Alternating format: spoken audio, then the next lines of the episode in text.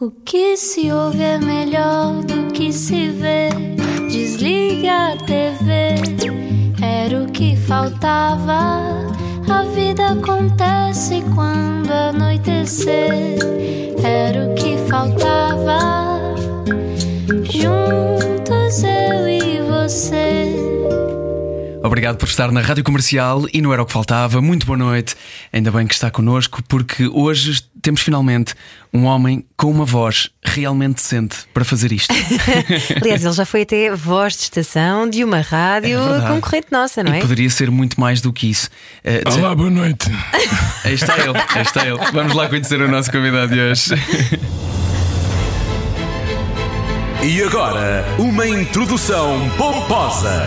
Foi modelo e estudou pintura e design de interiores, já ficou em segundo lugar no Festival da Canção, portanto era óbvio que iria tornar-se ator. Com uma voz inconfundível e uma serenidade de galã de novela, sempre com uma carreira ligada ao teatro e em cena agora com a peça Monólogos do Pênis. Hoje falamos com Ricardo Carriço, que está em breve também na série Jack Ryan na Amazon Prime Video. Olá, Olá, bem-vindo. olá, boa noite. Boa noite. E obrigado pelo convite. Nada, ora é essa. Nós todos aqui a tentarmos ouvir o, a, a- a vozinha, não é? Pois, agora quando se, quando se fala sobre isto, eh, ficas mais atento. Ficas mais atento. Chateiam-te muito com essa história ou não? Não, eh, até é divertido porque com esta fase toda da pandemia que nós atravessamos. ahm, estávamos um bocadinho irreconhecíveis, não é? Porque Exato. deixas de perder o resto da tua cara desaparece. E havia pessoas que eu estava muito bem, às vezes, num supermercado ou noutra coisa qualquer, ahm, dizia qualquer coisa e ficavam a olhar e diziam: Você é o Ricardo Carriço, não é? E eu, pronto, sou. E reconheci-me pela voz. Não há maneira de escapar. Chateia-te que te reconheçam ou gostas de, de falar Eu com as acho, eu, eu, eu passo por um. Eu arranjei, não é uma. Desculpem, é uma justificação. É- Quem tem, quem, quem, quem, quem, tem culpa disto tudo sou eu. Eu é que escolhi uma profissão pública, eu é que escolhi. Agora, tenho a voz que tenho, isto não é culpa nenhuma minha, não é como é óbvio. Mas eh, a responsabilidade é minha, portanto, é que aprender a viver com isso. E, e, e acho que se nós tivermos sempre um sorriso para quem nos aborda, ou, e se formos bem educados, Hum, eu acho que acabamos por criar ali uma boa relação, com, seja com quem for. Hum, eu digo sempre, e digo às pessoas mais novas que me perguntam como é que eu lido com isto ou o que é que devem fazer, eh, digo-lhes sempre: sejam extremamente bem educados com as pessoas, porque ao mesmo tempo é uma defesa, é um escudo que tu tens. Ah, e quando tu és bem educado com uma pessoa, é impossível outra pessoa não ser simpática, pelo menos contigo. Ah, e portanto aí já tens o controle da situação. Eu acho que boa educação é um algo que te pode descrever perfeitamente eh, desde, que- desde que te conheço. É um gentleman. É mesmo, é mesmo. Ehm, Eu costumo dizer que a minha mãe não deixa. é daí que vem. É, e também parte do meu pai e do meu avô, principalmente do meu avô paterno, paterno, exatamente, o avô casério, ahm, era um gentleman. E, e- depois também a minha mãe e a minha avó. E, e desde pequenos, ambas as avós, tanto materna como paterna, sempre, sempre tivemos uma educação onde as coisas não nos foram privadas, mas eh, nós aprendemos sempre a dizer o que é que não se tinha em casa. Ou a não dizer o que é que se tinha em casa. Ah, e não- hoje vivemos numa sociedade completamente ao contrário. não é? Exato. Ah, sejam discretos, não? ninguém tem de saber o, o que é que fazem, o que é que deixam de fazer. Ah, e, e- e ainda hoje eu chego, vou buscar a minha mãe, qualquer lado que seja, ou a minha mulher, e eu abro-lhe a porta do carro. A minha mãe aguarda que eu lhe abra a porta do carro para ela entrar. E, e faz de propósito. E, e nós fazemos questão de que isso aconteça. Eu acho que não custa nada. Isto não tem nada a ver com tratar as mulheres de forma diferente. Não. É uma de gentileza, não é? É uma questão de respeito. Esse avô que tu mencionaste foi aquele que não te deixou entrar em casa dele de calças rasgadas uma vez, é isso? Fizeste o meu trabalho de casa. tu é que não deves ter feito nesse dia. Eu não, usava-se na altura. Portanto, o que nós fazíamos era da cintura para cima estávamos todos pipis. Camisinha e não sei o quê, blazer de botão dourado, aquela história. Sapatinho de aplicação, que lá estava, que tem os. E, e depois as calças estavam num estado completamente lastimável. Normalmente eram à boca de sino e cheios de rebentos. Ahm, e eu recordo um dia, fui, fui, fui almoçar à casa do avô caseiro, dos, meus avós, ah, em Alvalade, toquei à porta. O avô abre a porta, olha para mim, vira-se para mim e diz-me: Vai à casa trocar de roupa põe umas calças de fazenda, não voltas a entrar em casa assim. Fiz uma porta na cara. E eu fui novamente à casa dos meus pais, vesti umas calças de fazenda e voltei a entrar e a partir daí. Sempre que íamos almoçar, não íamos de calças de ganga, ou se fôssemos, calças de ganga sem uh, adereços. tu cresceste em Cascais, Ricardo Carriço, e, e, pelo que descreveste a tua família, uh, suponho que fosse um bocadinho mais uh, conservadora, provavelmente. Uhum. Como é que tu depois dás esse grito ipiranga de dizeres: Não, eu vou é ser artista, primeiro músico, depois vou também ser ator? Não, foi mais pior, foi pior ainda. Um, eu comecei por um dia perto da Páscoa, já estava toda em casa dos meus avós paternos, tudo a almoçar, pá, sexta-feira santa, uma coisa qualquer de género, ou véspera de. Uh, estávamos todos, estavam todos a, jantar. Eu chego atrasado, portanto já estavam a comer a sopa, como eu costumo dizer. E no meio daquilo eu chego, de sorriso de orelha a orelha, e disse: Olá, boa noite. Sento-me à mesa e digo: uh, Inscrevi-me numa agência de manequins, eu vou ser manequim. E hum, foi mais ou menos isto. Silêncio. As colheres pararam a meio. Um, o avô caseiro ficou sério na cabeceira da mesa. Meu pai também não disse nada. Os meus irmãos, como é óbvio, estavam os dois a rir à gargalhada. tu és o mais novo de Sou três, mais não é? de três. Uma prima nossa, a Mimi, que sempre viveu com os meus avós, no meio daquilo tu também desatou a rir. As duas avós, materna e paterna, uma disse: Ai, Nosso Senhor Jesus Cristo, e outra disse: Oh meu Deus, o que é que vai ser isto? Uh, o silêncio continuou instalado, e de repente ouço a voz da minha mãe a dizer: Tudo mais cedo, quer ser manequim, que seja um dos melhores. Só lhe peço isto. Mas acima de tudo, o que eu quero que faças é. Podes ir para onde tu quiseres, podes fazer o que tu quiseres, mas por favor, tira-me um curso. E aí acabei por me formar em desenho de interiores, que é a minha formação académica de desenho de interiores e equipamento geral no IAD, com especialização na área de gráfico. Não estudei pintura, como disseste há bocadinho. Tivemos, foi desde muito pequenos, tanto em Cascais como em Lisboa, a minha mãe estava sempre preocupada em saber o que é que os filhos andavam a fazer nas horas livres. Então, tanto cá em Lisboa, mal nós tivemos autonomia de podermos andar de autocarro de um lado para o outro, um, pôs-nos nas oficinas do Museu Nacional de Arte Antiga e em Cascais durante o verão na, na, no Museu Conde Cato de Guimarães, na, nas oficinas de, de pintura, tipo de campos de férias, tudo não, é? mais alguma coisa. Não era bem campos de férias. Ali, tu à tarde, tu à de manhã ias para a praia e depois a seguir ias para, o, para, o, para a ateliês e estavas ali a trabalhar com linóleos, com cordas, com, com tudo aquilo que pudesse haver e, e eram experiências extraordinárias. Então essa apetência pela beleza sempre esteve lá. Se calhar, uh, se calhar também, se calhar sim, uh, se calhar esse, esse gosto por. por eu, eu, eu, tenho sempre uma imagem muito gira, que era nós. Eu, eu pertencia a um grupo de privilegiados que andávamos à vontade, por exemplo, no Museu Nacional de Arte Antiga, obviamente sempre acompanhados pelos monitores, na altura em que o museu ainda não estava aberto ao público. Portanto, nós visitávamos aquilo e estávamos sentados no chão. E a regra era mãos atrás das costas ou nos joelhos, não se toquem nada. E, e, de repente estávamos ali a ver os painéis de São Vicente, uhum. ou ver outra coisa qualquer, uma data de obras de arte, peças extraordinárias que estavam ali, e aquela relação com aquilo, tudo, tudo aquilo era fascinante e ao mesmo tempo fantástico, não é?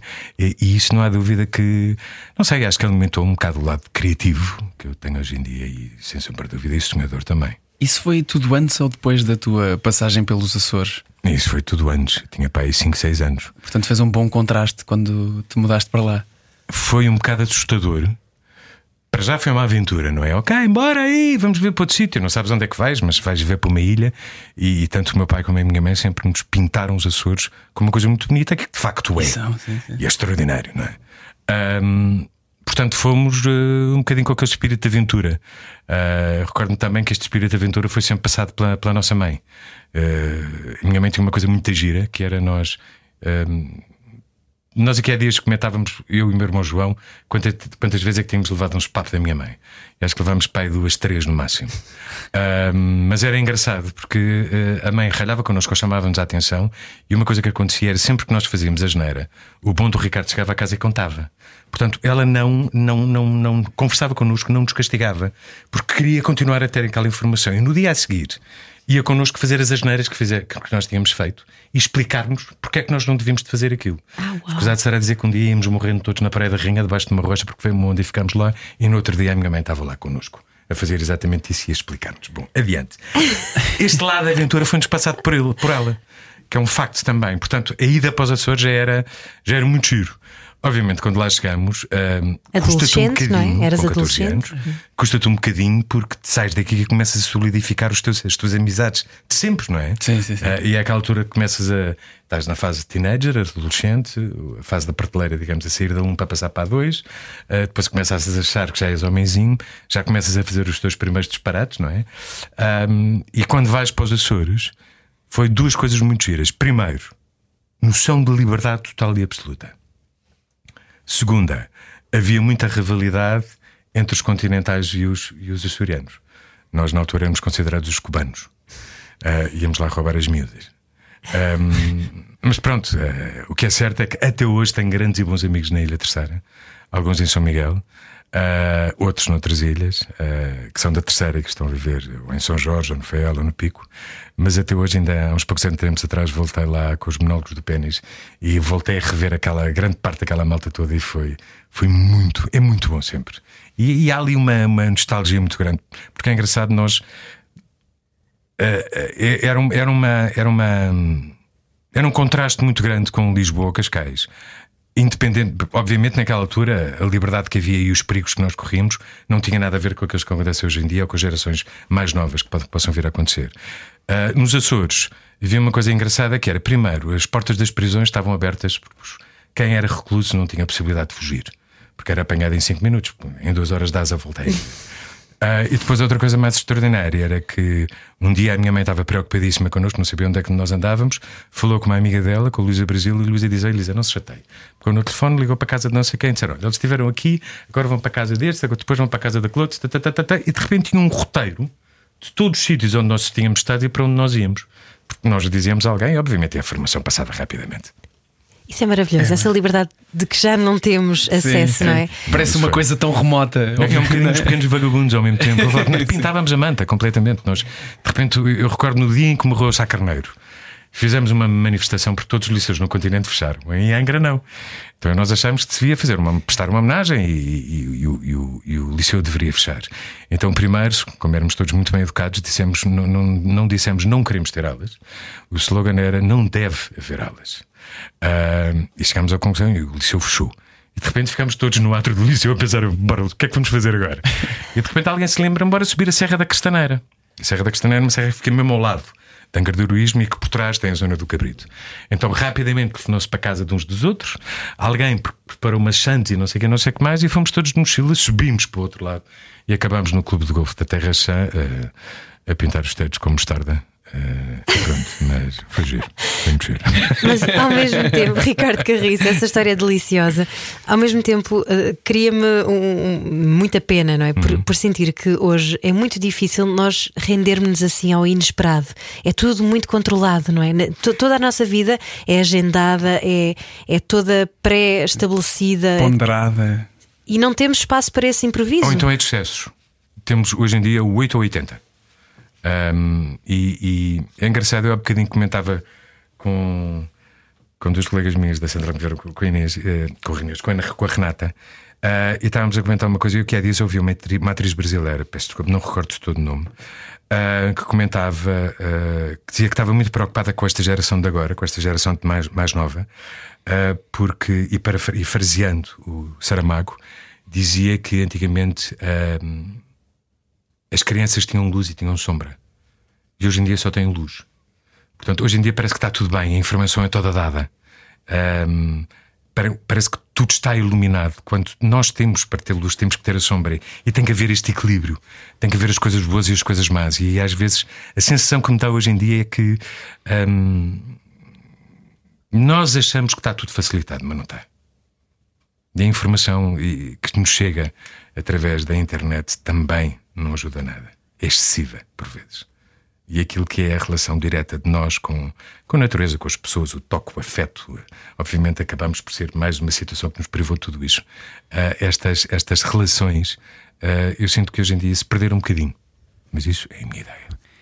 Apesar dessa tua forma, da forma como cresceste e dessa boa educação inerente na tua família e nos teus costumes, sempre conheceste esse, esse lado sombra? Ou foi uma coisa que descobriste já mais tarde. Que todos nós passamos por momentos da nossa vida que passamos por lados de sombra. é? Sim, sim, isso é inevitável. Ah, e é sempre bom que nós tenhamos, tenhamos exigência disso, porque sem, sem sombra não existe luz e sem luz não existe sombra. Mas foi, foi uma coisa fácil de descobrir e de lidar com a, com a sua existência. Foi. Foi a partir do momento que tu tens consciência das coisas e sabes hum, onde é que elas te podem levar. Eh, e, e a partir de- desse momento fazes opções. eh, e depois sabes onde é que está a sombra. E se tens calor, vais um bocadinho à sombra para te refrescar. Se tens, tens frio, vais para o sol. E Parece há, fácil. e há uma questão também aqui que, é- que Não, tem- mas passa por um lado de consciência, não é? Eh, passa muito por isso. Todos nós temos de ter um bocadinho de consciência de, eh, daquilo que está à nossa volta. Às vezes, sem darmos conta, podemos estar a falar com alguém que achamos que é ótima pessoa e, e, é uma chatice. E se calhar aquela relação que se está a estabelecer ali, nem que seja uma relação de amizade, e parte por aí, não é? Ahm, vai ser uma relação falhada, porque eh, se calhar a seriedade eh, e a sinceridade e a honestidade eh, está um bocadinho perdida. Era isso que eu ia mesmo dizer que neste, neste meio onde nos movimentamos, e tu em particular, ah, essa questão da luz e da sombra é muitas vezes ah, ocultada pelas máscaras sociais que têm que ser colocadas e que ah, muitas vezes também são levadas ah, ao extremo com o deslumbramento que, que está associado ao meio, não é? Tu já, já cá andas há muito tempo, Ricardo Garrido, são 57 anos e já muitos anos de carreira pelo meio. Como é que não Quase te 58. deixas render ao deslumbramento? Eu, se calhar, já, já passei por isso. Ahm, eu houve uma dada fase da minha vida que achei que chegava a todo lado. Ahm, e foi engraçado. De repente, eu, eu comecei a ter. Aliás, eu sempre tive consciência, de certo modo, disso, mas há um, há um lado nosso de, que, com muita facilidade, nós caímos no deslu- deslumbramento, como é óbvio. Qualquer um de nós. Basta. ah, de repente sermos facultadas coisas que, que, que, que a um comum dos mortais não, não, não acontece, não é? Se nós ligamos para um restaurante, temos quase sempre mesa. Se nós entramos numa discoteca, de certeza absoluta que entramos sempre. Ah, eu pertenço a uma geração onde nós íamos para todo lado e não pagávamos rigorosamente nada. Era incrível. Ah, ainda em fase de manequim, eu recordo uma vez chegarmos a uma discoteca no Algarve, éramos um grupo enorme, toda a gente a dizer não vamos entrar, e de repente eu ponho-me cá em cima, o porteiro levanta a cabeça e faz isto, abre um corredor e nós entramos. Portanto, com muita facilidade, hum, alguém, ou seja em quem for, que não tenha uma estrutura familiar forte e que não partilhe tudo isso, com muita facilidade se pode deslumbrar.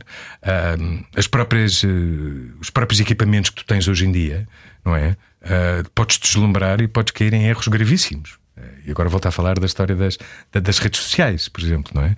E com muita facilidade nós nos deslumbramos. Hum, a tua pergunta era, agora perdi-me.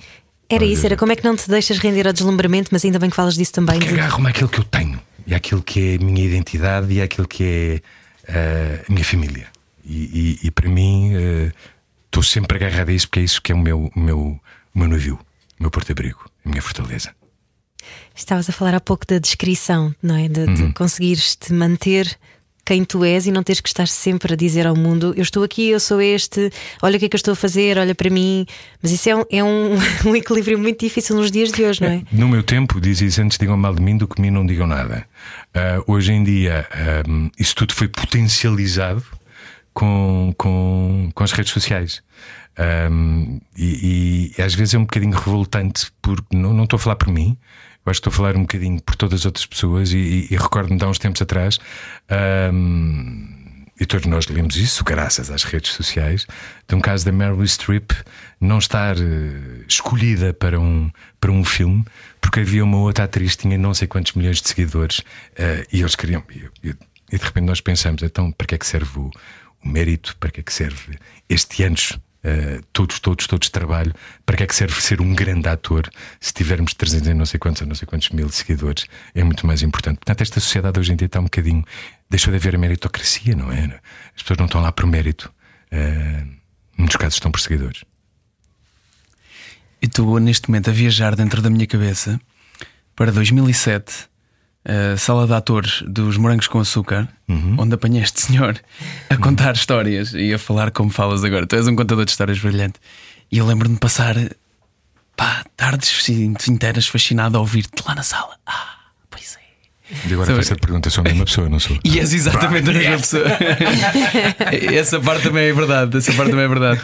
Mas, mas tem, a, a, forma como isso, como isso na altura era chocante e ao mesmo tempo refrescante hum. para mim ouvir esse tipo de histórias de espera lá, afinal as pessoas que estão um, muito bem encaminhadas naquilo que eu quero fazer não têm também a vida perfeita. Isto é muito importante nós relembrarmos sim, às pessoas, sim, sim, principalmente no início de carreira, que não é tudo perfeito só porque se tem sucesso ou que já se teve ou em algum momento temos.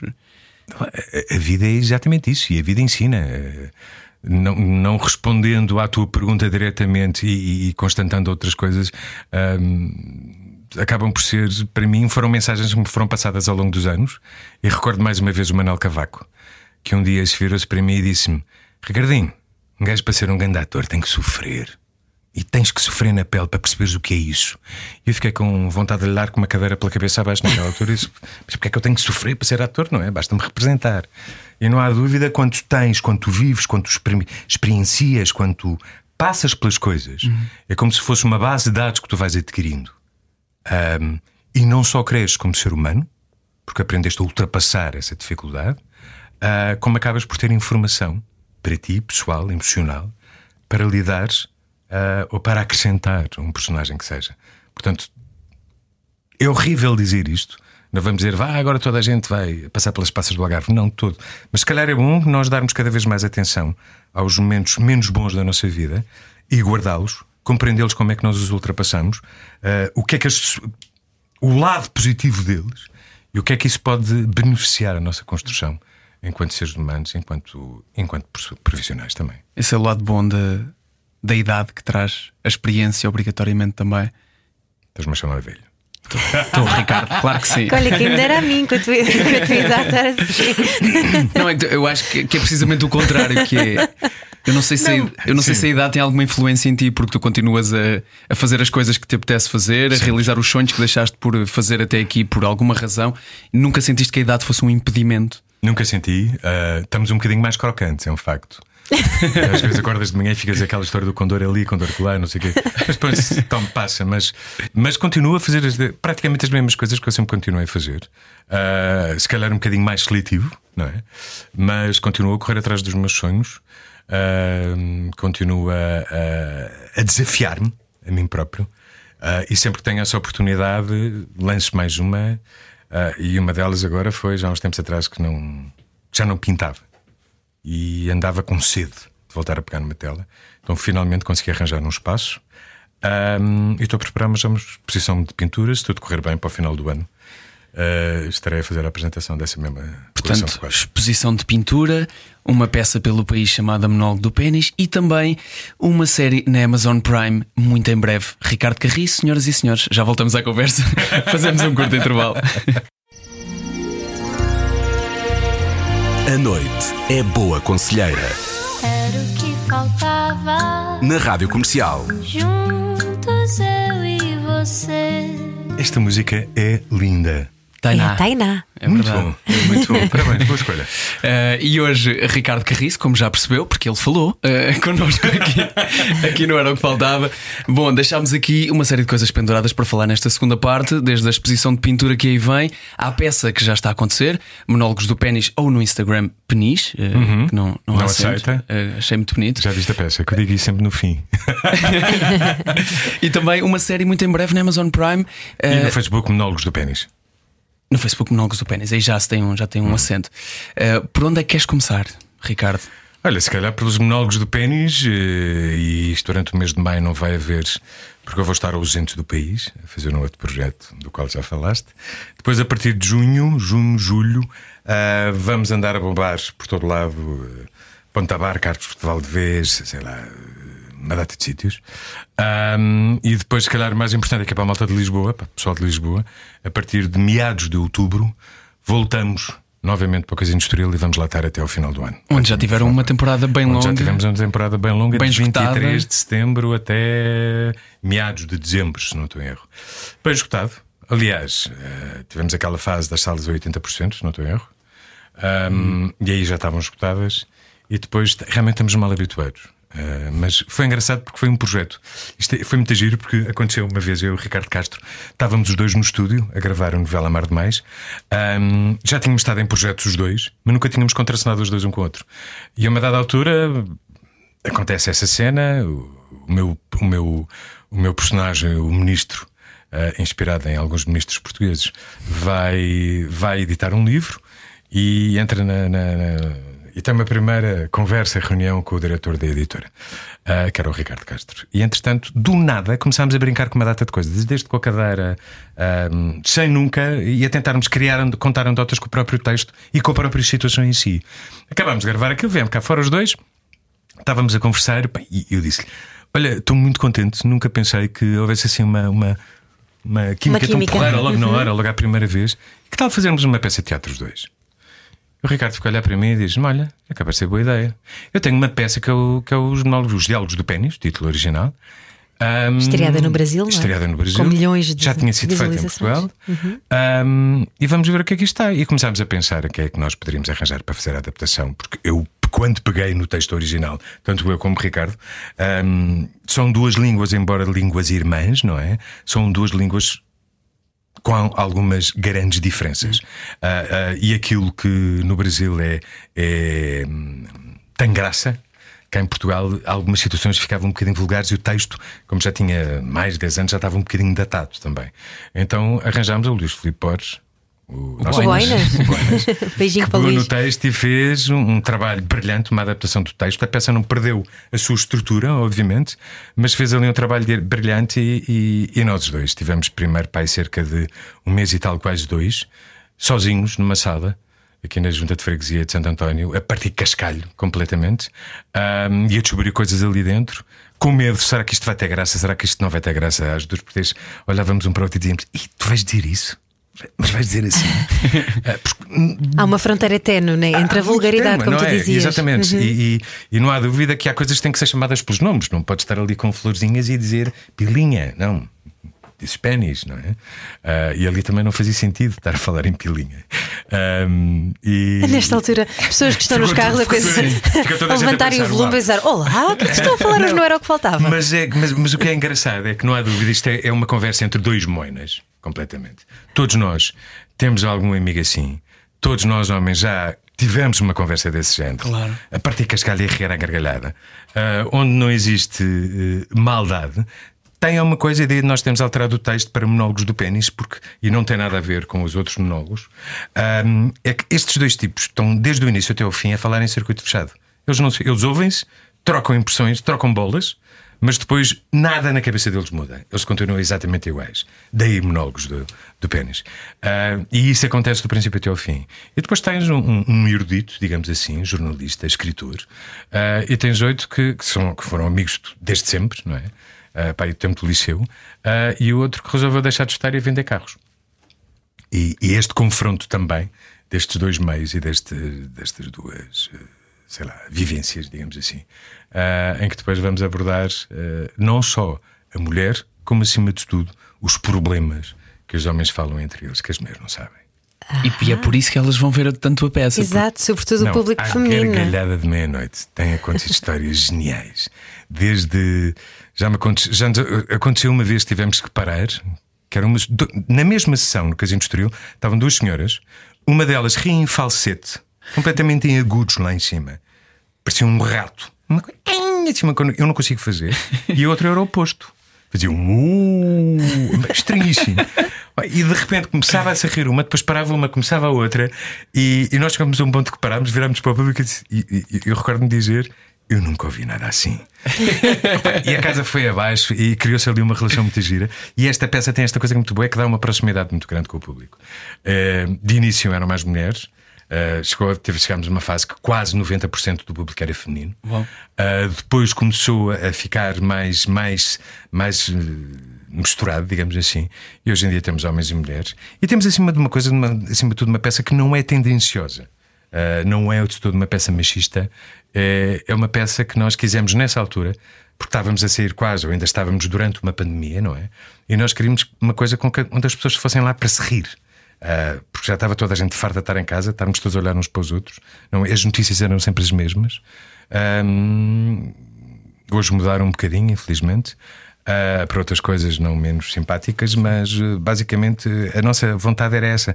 As pessoas precisam de rir, as pessoas precisam de voltar a olhar-se umas nos outros, umas para os outros, e, e, e este fim de semana que passou, tivemos espetáculo em Tomar e finalmente o primeiro sem máscara. É verdade, é verdade. tivemos o público sem máscara. Que sorte que deve ser uma diferença para vocês que têm que avaliar, Sim. sentir o pulso E do ver público. a cara de pessoas a rir, não é? Completamente. A gargalhada já é bom, estou a ouvi-la, não é? Sim, mas ver. Ah, é, agora, conseguires ver a cara das pessoas é muito bom.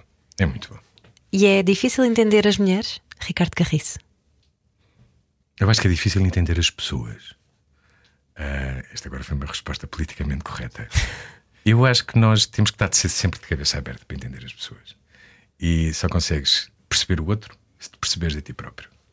Ah, porque a partir desse momento tu consegues encaixar em ti a outra pessoa. E vice-versa.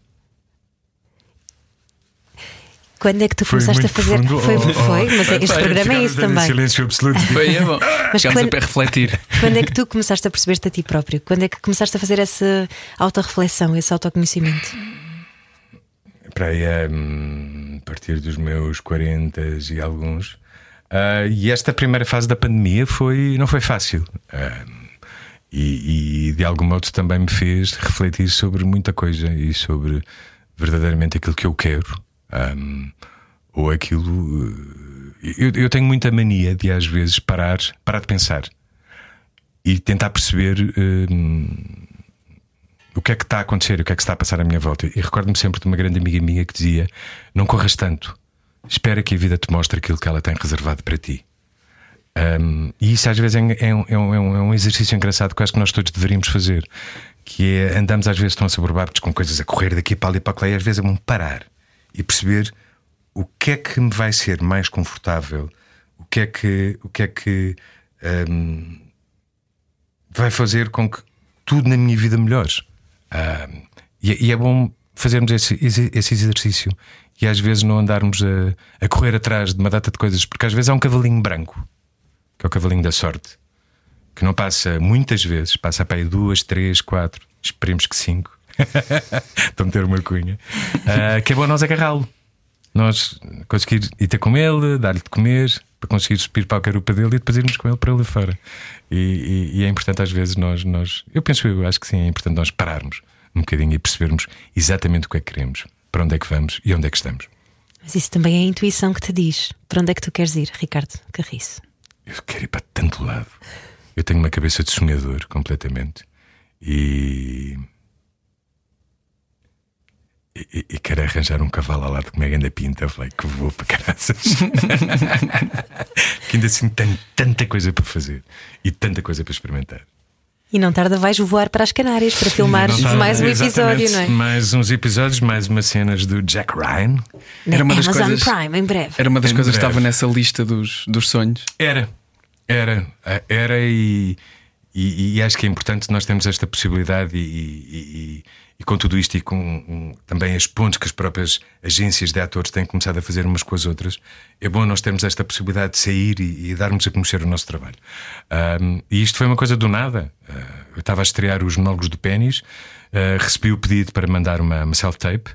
Ahm, e eu recordo chego a casa e virei para a Ana e disse-lhe: Ana, eu não consigo, tenho texto, peça, não sei, não consegui decorar esta história. tá, tá, tá." E às vezes é tal coisa, nós complicamos tanto que foi engraçado. A minha mulher, a Ana, virou-se para mim e disse-me assim: Ricardo, calma, eu vou-te montar o estendal e tu vais fazer isto.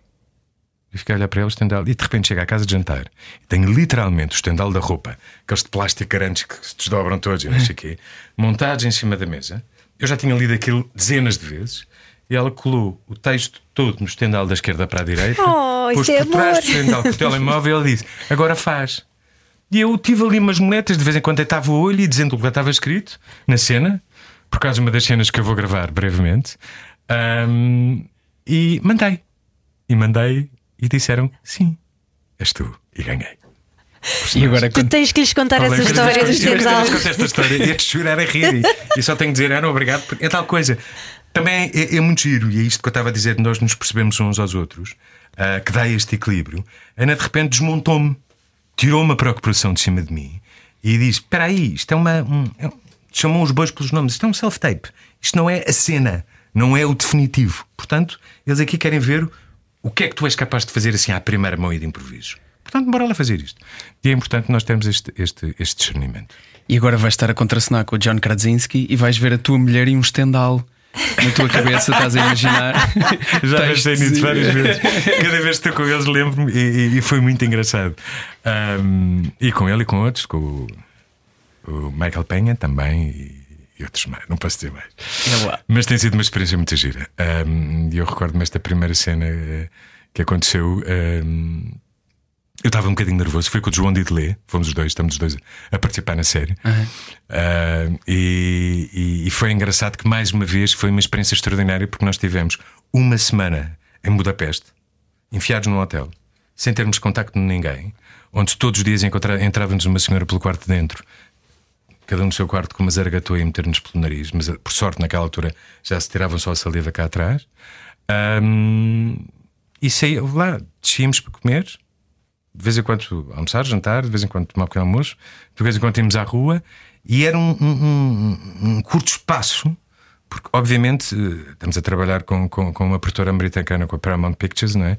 Portanto, a- a- a- aquilo que nós às vezes achamos, ah, não vamos apanhar nada, não. Tu ali estavas a ser controlado e tinhas que estar efetivamente no quarto do hotel. E foi um exercício, estares no hotel durante uma semana num país que tu estás ávido para conhecer, não é?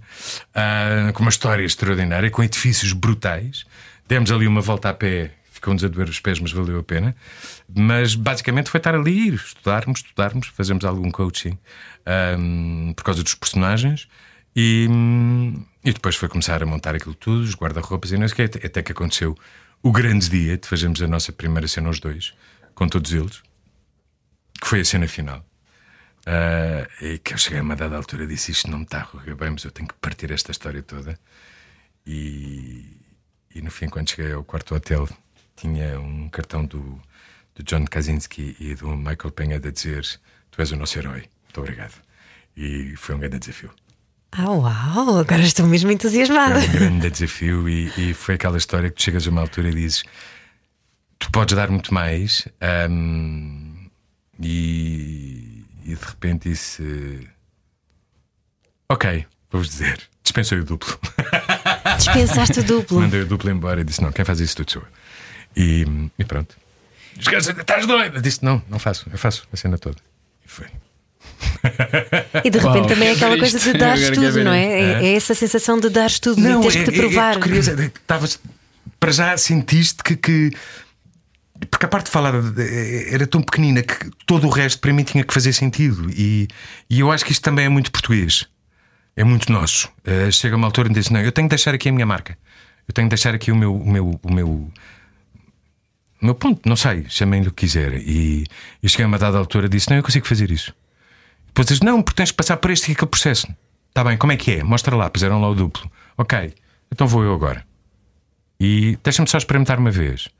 E depois eu dizia, deixem estar, eu, eu faço sinal ao técnico, mas eles interrompiam sempre e vinham correr, estás bem. E, epá, e foi, foi uma experiência do, uma experiência de caraças. E não te magoaste. Não me magoei. Ficou-me a doer o peito por uma situação. eh, Que depois de perceberemos proximidade. no ecrã. Existe agora, só quer ver Mas isto. foi, foi, foi muito giro, muito giro, muito giro, muito giro, muito giro. Então tu dás E depois sempre é a tudo. dimensão da coisa, não é?